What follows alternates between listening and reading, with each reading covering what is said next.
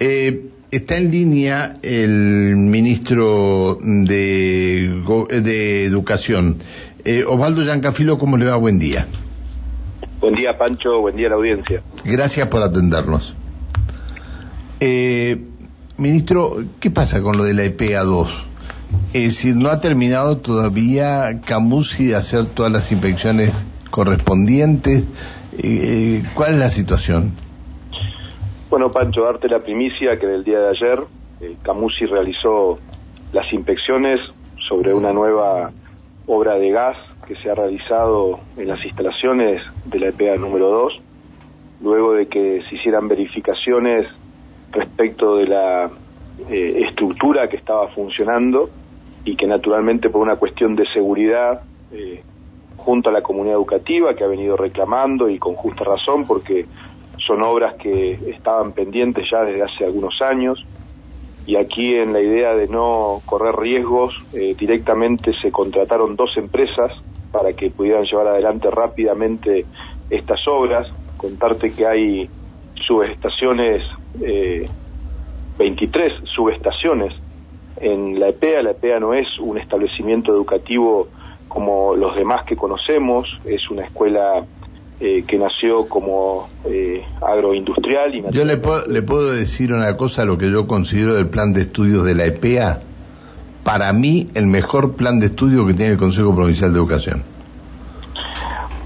En ese sentido, Pancho, decirte que estos trabajos que se desarrollaron teniendo en cuenta la importancia que tiene la EPEA número 2 y en función de esos planteos que han venido realizando los padres, docentes, la comunidad educativa en general, es que se procedió justamente a la realización de esta importante obra ah, bien. y esta primicia que te daba, ¿no? Este, ayer eh, han superado. Entonces, hoy se dictan las clases normalmente en la EPA número 2. La idea es comenzar eh, mañana. Eh, se están haciendo ahora algunas revisiones que tienen que ver con una sección que no quedó todavía con el gas instalado, con lo cual ahí se va a proceder a instalar un dispositivo para eh, que se puedan calefaccionar, esa sección que, quedó pendiente y naturalmente a partir de, esto ya mañana eh, se estaría en condiciones de poder comenzar las clases presenciales en la, en la, en la escuela. Bien, a partir de mañana entonces.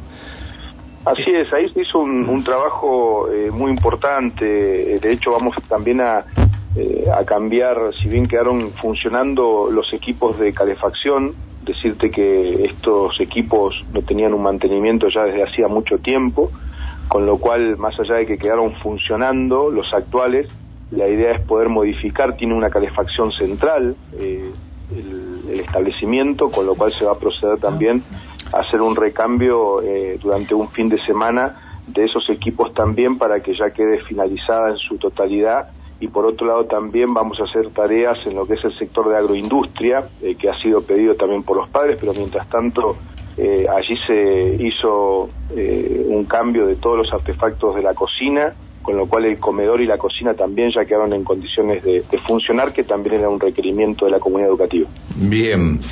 lo saluda Alejandra Pereira, que comparte la mesa de trabajo. ¿Cómo le va, ministro? Muy buenos días. Buen día, Alejandra.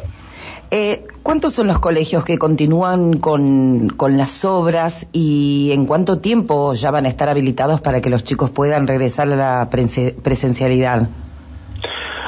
En realidad nosotros tenemos dispositivos eh, pedagógicos y la relación con entre docentes y, y, alumnos, alumnas, eh, el vínculo desde el inicio del ciclo lectivo, no más allá de que en algunos establecimientos eh, hay obras que están pendientes por finalizar.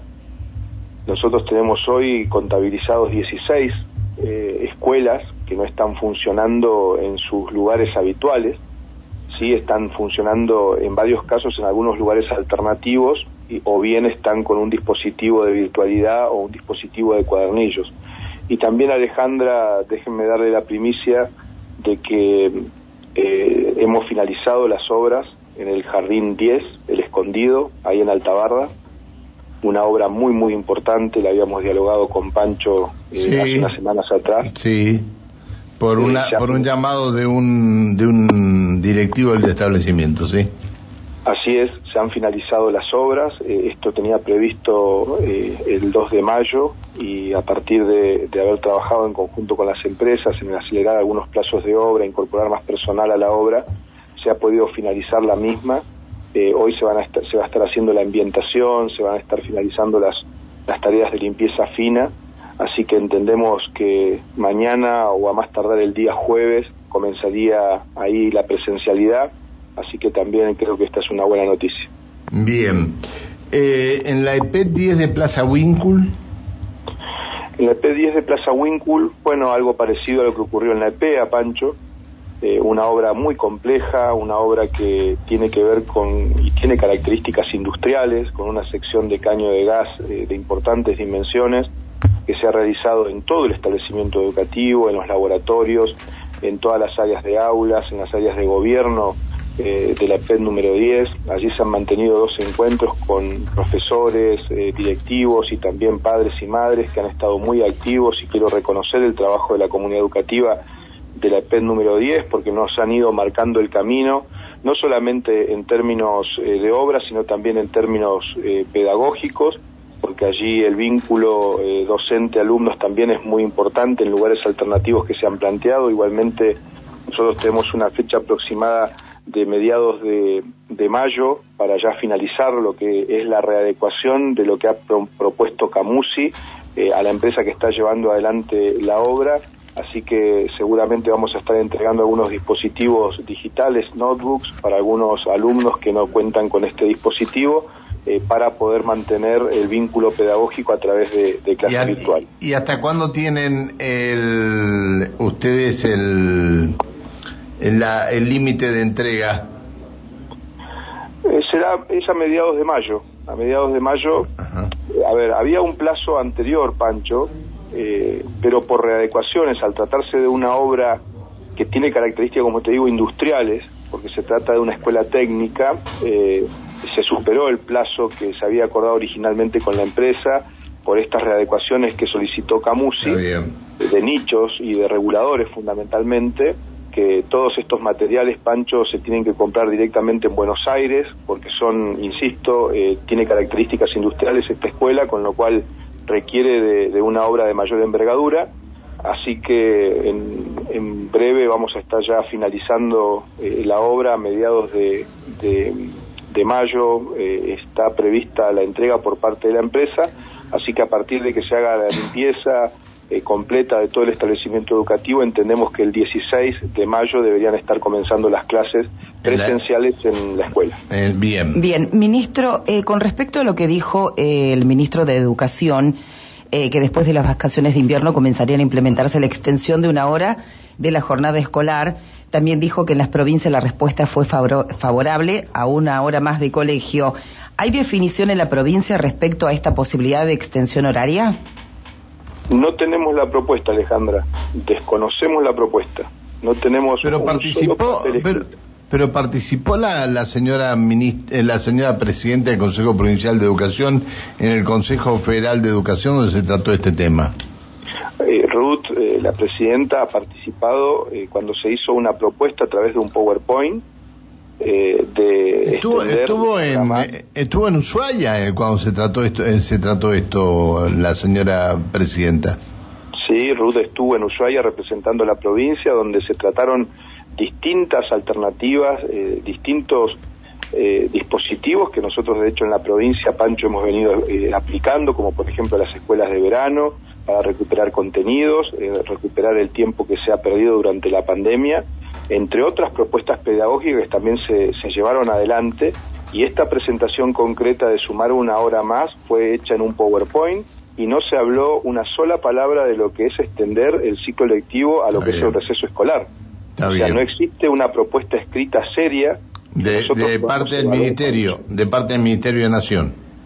Claro, eh, en realidad han sido han sido propuestas mediáticas que han salido en medios nacionales pero que las jurisdicciones no tenemos este, una propuesta, como te digo, escrita, simplemente se hizo una presentación en PowerPoint y naturalmente eh, a partir de eso, Pancho, no se puede tomar una decisión. ¿Ustedes lo van a hablar con el gremio esto? ¿Con ATEN?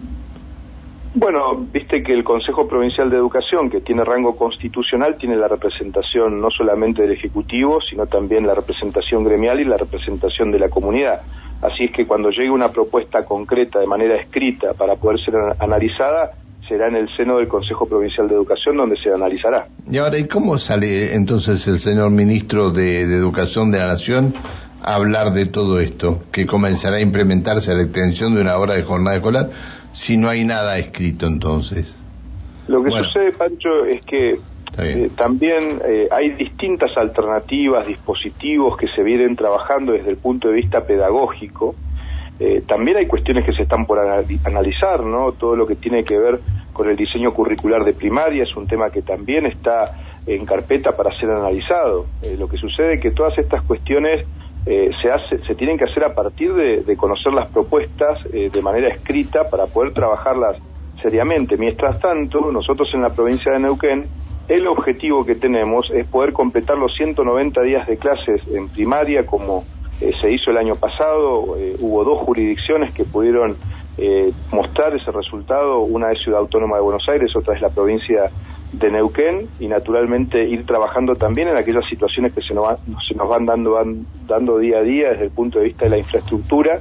Más del 93% eh, de las escuelas en la provincia de Neuquén comenzaron las clases el 2 de marzo y han mantenido la continuidad y ese 7% restante que nos quedaba, hoy nos está quedando un 3% aproximadamente y pensamos llegar ya al segundo semestre del año, Pancho, a poder completar justamente eh, lo que es esas obras para poder iniciar el segundo semestre con todos los edificios en condiciones y planificar las obras y ampliaciones que hay que realizar eh, para presentarlas en el, en el, proyecto de presupuesto que presentará el gobernador ante la legislatura para el ejercicio 2023 el 31 de octubre de este año y ya ha finalizado el ciclo electivo de este año comenzar en tiempo y forma con esas refacciones para el año que viene poder dar continuidad y, e, el inicio en realidad al ciclo electivo del 2023 en tiempo y forma. Bien.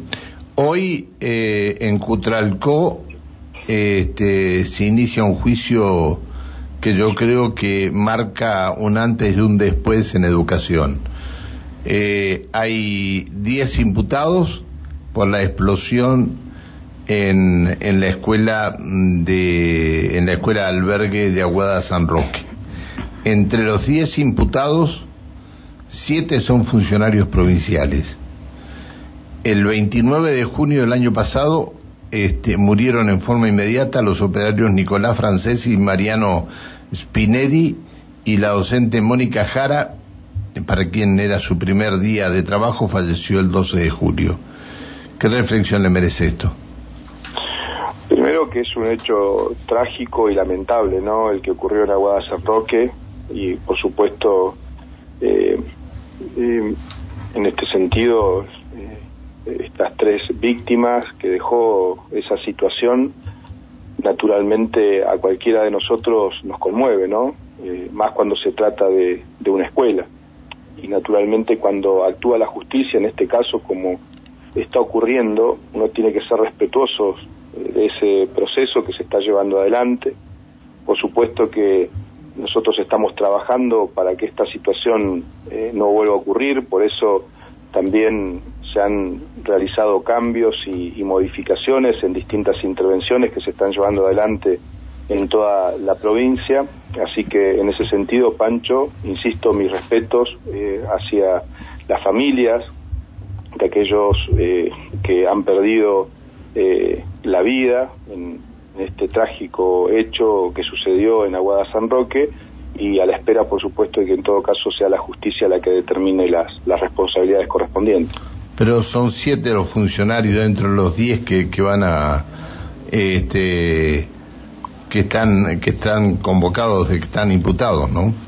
Este, esto significa que en algún momento hubo un descuido importante, no solamente en esta obra, sino en varias obras por parte de los, de, de algunos funcionarios, ¿no?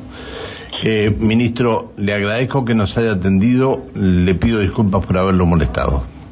Pancho, ahí yo te quería pedir eh, por, una situación en el jardín número 60, también que, me habían apuntado ayer y que también ahí entiendo que tu programa lo había tomado en su momento, eh, para darle la información a la comunidad más que nada.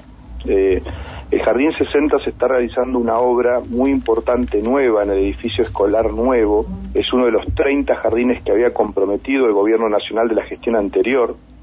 Se están haciendo muros de contención. Es una obra muy necesaria. Ah, sí, sí, me ubico donde. Sí, sí, sí, sí. Es en, en, el oeste de la ciudad de Neuquén. Sí, señor. Y allí eh, había surgido la posibilidad y una propuesta de, de independizar parte del edificio para poder utilizar las nuevas instalaciones que están funcionando actualmente en el, en el Nido, que es un lugar comunitario ahí en el, en el sector de 7 de mayo. Eh, decir que nosotros eh, no nos vamos a arriesgar a llevar adelante esa independización de ese espacio porque hay una obra que va a necesitar de maquinaria pesada, camiones, retroexcavadoras, palas mecánicas, para poder hacer ese muro de contención y naturalmente por cuestiones de seguridad no es recomendable. O sea, la obra tiene que finalizarse en su totalidad, es un jardín nuevo y tenemos previsto eh, llevarlo adelante durante, es una obra que está llevando adelante la UPF. La UPF me ha informado que tiene un plazo de ejecución de aproximadamente 70 días este muro de contención, por supuesto que se le está requiriendo a la empresa también que incorpore mayor cantidad de, de trabajadores Así es que dar la información también que la idea es comenzar las clases el día 26 de julio, o sea, el primer día del inicio del ciclo lectivo del, segundo semestre. Está bien. Del segundo semestre, o sea, el 26 de julio, comenzarían las clases presenciales ya en el edificio nuevo del jardín número 60. Gracias, ministro, por atendernos. Gracias a ustedes, buen día a la audiencia. Que siga muy bien, hasta luego, buen día. El ministro de Educación, Osvaldo Yancafilo.